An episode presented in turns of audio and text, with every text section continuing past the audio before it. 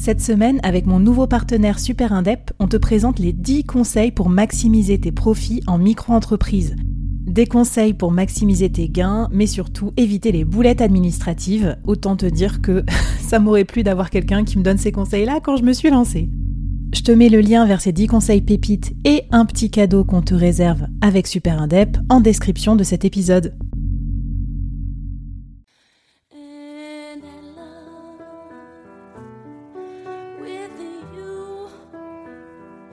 Sometimes I know.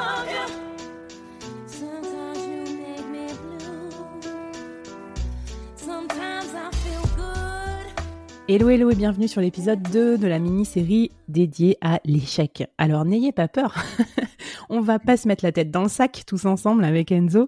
Euh, on va regarder comment mieux rebondir aussi parce que ça fait voilà ça fait partie des, choses qui vont vous permettre d'être super résilient. Et je pense que vu les temps qui courent, à mon avis la, la vélocité, la capacité à vite rebondir après plein plein d'échecs, ça va être une bonne skills pour la workplace, que vous soyez entrepreneur, freelance, dirigeant ou salarié. Enzo, euh, le rebond, c'est un bien grand mot, comme ça, ça fait très positive attitude, euh, développement personnel. Donne-nous tes, voilà, ce que tu en penses et peut-être tes techniques aussi pour concrètement euh, mieux, mieux vivre ces échecs.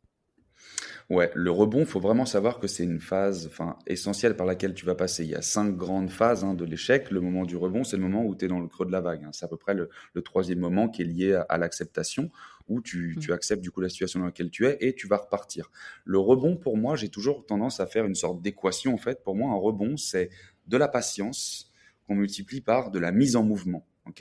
Euh, la patience, donc on sait qu'il faut en avoir, c'est très compliqué à développer. Hein. On est tous hyper impatients dans notre quotidien, encore plus aujourd'hui. Et l'autre, l'autre fait métrique, ce qui va faire que tout va bouger, c'est justement ce côté, je reste en mouvement, je, je baisse pas les bras et je continue de faire des trucs. Pourquoi? Parce qu'en fait, il y a deux façons de voir l'échec quand tu, quand, quand tu le subis, justement, si tu vois que tu veux le subir. C'est soit je me mets en boule, je pleure toutes les larmes de mon corps, je dis que je suis une merde et j'avance pas, ou alors je euh, prends un pas de recul, je relève la tête et j'avance. Je ne peux pas dire non, tout va bien. Ce serait mentir, oui, de le dire. Je ne peux pas dire non. Et comme je dis toujours, tu peux très bien passer, et même limite, il faut que tu passes par cette étape 1 qui est ma vie c'est de la merde, rien ne va, je pleure, et après je repars. On a besoin aussi d'aller chercher loin dans nos tripes, qu'on sent qu'on touche le fond, tu vois, pour marquer cette, cette notion de rebond et repartir en fait. C'est un peu le concept de la chrysalide.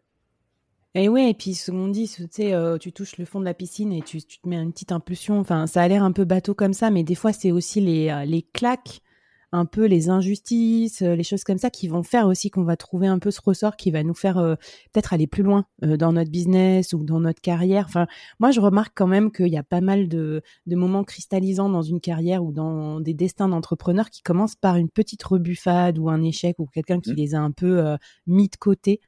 Est-ce que tu peux nous donner concrètement peut-être un, un, challenge ou un défi aussi pour, pour nous aider à, à rebondir?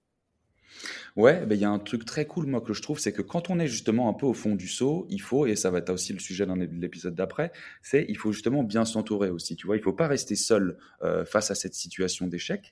Donc, il faut parler à des gens ça peut être ton cercle mmh. proche, mais moi je conseille justement de ne pas parler à son cercle, à son cercle proche, proche, pardon, parce que du coup tu vas aussi avoir peut-être une perception où tu te dis bah les gens ils me connaissent trop bien et puis ils vont te conseiller, peut-être que tu vas mmh. mal recevoir aussi les conseils. Donc moi le challenge que je propose c'est contacte 10 personnes qui sont très semblable à ce que tu fais. Si c'est du pro, tu vois, je nomme connerie, mmh. t'es designer, t'es sales, euh, t'es office manager, t'es ce que tu veux, et bah prends du coup, euh, c'est très facile hein, de filtrer, hein, tu prends par, par, par, post sur LinkedIn et mmh. contacte 10 homologues, on va dire, pour prendre un café ou faire un visio ou un petit coup de fil. Avec rien avec rien en retour tu vois à attendre. C'est juste hello on fait le même poste on a peut-être des trucs des conseils à partager. Moi je suis dans une période un peu compliquée ça me ferait plaisir qu'on échange. Est-ce que tu es dispo? Tu vois c'est tout bête hein, comme message Écoute, c'est pas moi qui vais te contredire parce que quand même, si j'ai créé le board, c'est pour avoir justement cet entourage euh, professionnel qui, euh, qui peut nous aider à bah, surmonter euh, tous les challenges de la vie pro. Donc, trop bien. on va peut-être mettre un épisode de Phoenix aussi. Qu'est-ce que t'en penses dans la newsletter? Les mmh auditeurs, auditrices vont découvrir. Je sais que déjà dans, dans l'épisode d'hier, tu nous as fait découvrir un podcast génial. J'en dis pas plus. Il faut s'inscrire à la newsletter pour l'avoir. Mais quel épisode tu nous recommandes, toi, d'écouter? Euh, concernant ce sujet du rebond ah, il y en a plein parce que du coup, ils rebondissent tous, mes invités, hmm. mais c'est vrai qu'il y en a un qui m'a marqué. Euh, c'est vraiment une belle personne, il s'appelle Baptiste Mullier. Il a 30 euh, ans, je crois, aujourd'hui, Baptiste. En tout cas, quand on a enregistré à l'époque, c'était ça. Et Baptiste, il a été alcoolique de ses 16 à 24 ans. Euh, il a perdu son papa d'une mort foudroyante à l'âge de 18. Donc, ça fait qu'il a encore plus creusé, tu vois, genre à ce moment-là. Et il s'en est sorti parce qu'il a été justement, encore une fois, bien entouré, bien épaulé. Et aujourd'hui, il est euh, patient expert. Donc, ça veut dire qu'il aide justement les personnes qui sont dans l'addiction à en sortir. Il a pu toucher une goutte d'alcool depuis 6 ans. Et il a écrit un livre de trop trinquer, ma vie s'est arrêtée. Mm. épisode qui fout les frissons. Vraiment, il parle super bien en plus, Baptiste. Waouh, ouais, mais t'as raison. Faut qu'on mette un peu des épisodes comme ça dans nos, dans nos playlists business parce que c'est ça aussi qui nous aide à relativiser. Bon, mais écoute, merci pour l'inspi. Euh, prochain épisode, justement, comme tu m'as parlé d'entourage, moi je suis curieuse un petit peu d'en savoir plus et comment on peut construire euh, un entourage qui permet d'être euh, d'être résilient face à l'échec. Allez, c'est parti. Mm.